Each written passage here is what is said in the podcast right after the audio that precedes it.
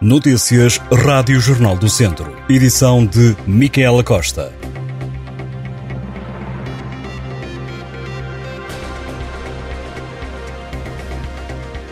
Há 91 processos de crianças vítimas de violência doméstica a serem acompanhados pela Comissão de Proteção de Crianças e Jovens de Viseu.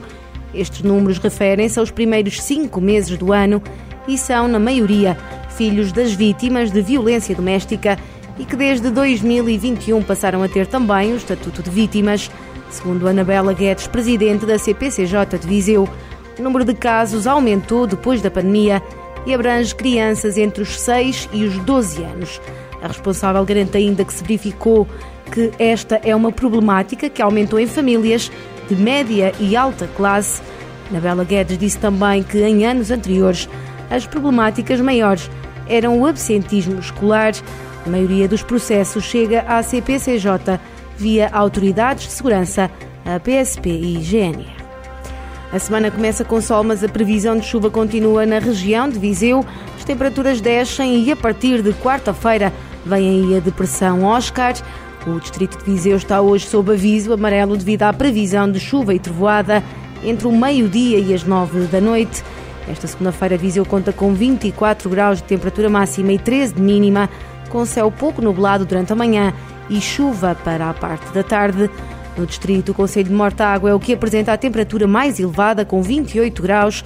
Já Penedono, Sernancelho e Vila Nova de Paiva são os conselhos com a temperatura máxima mais baixa, 23 graus.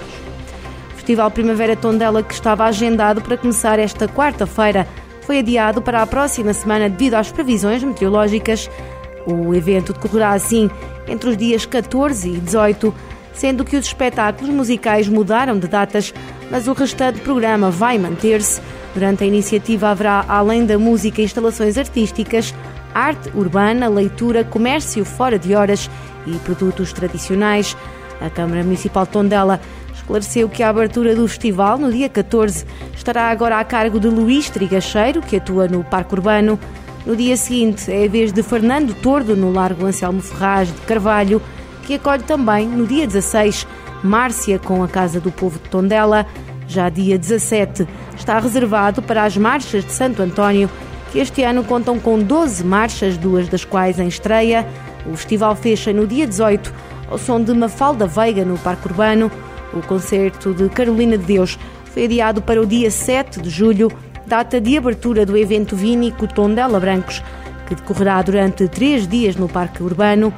Este ano o Festival da Primavera tem três palcos, além do Parque Urbano, também os Largos do Comércio e Anselmo Ferraz de Carvalho acolhem concertos por forma a dinamizar o comércio localizado na zona histórica da cidade, explicou a autarquia em comunicado.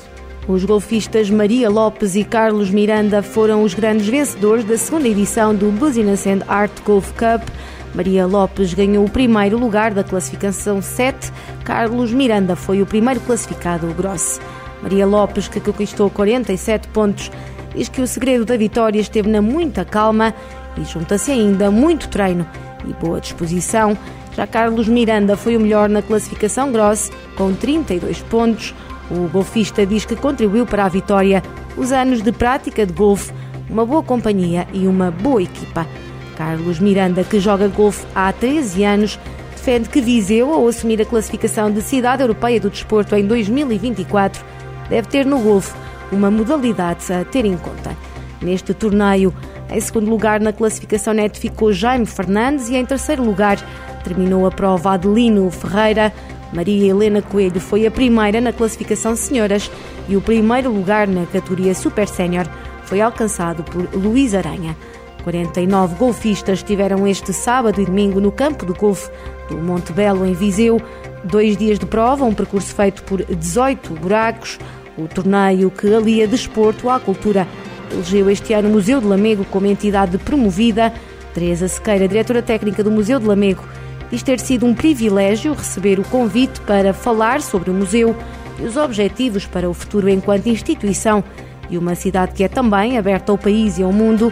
A responsável acrescentou que desporto e arte estão hoje muito ligados, já que vivemos numa comunidade que tem de interagir, disse uma das novidades foi a nomeação de um embaixador da prova.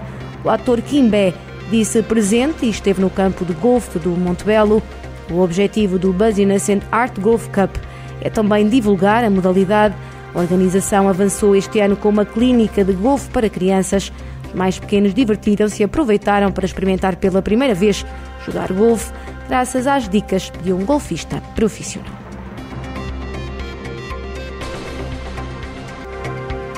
Estas e outras notícias em jornaldocentro.pt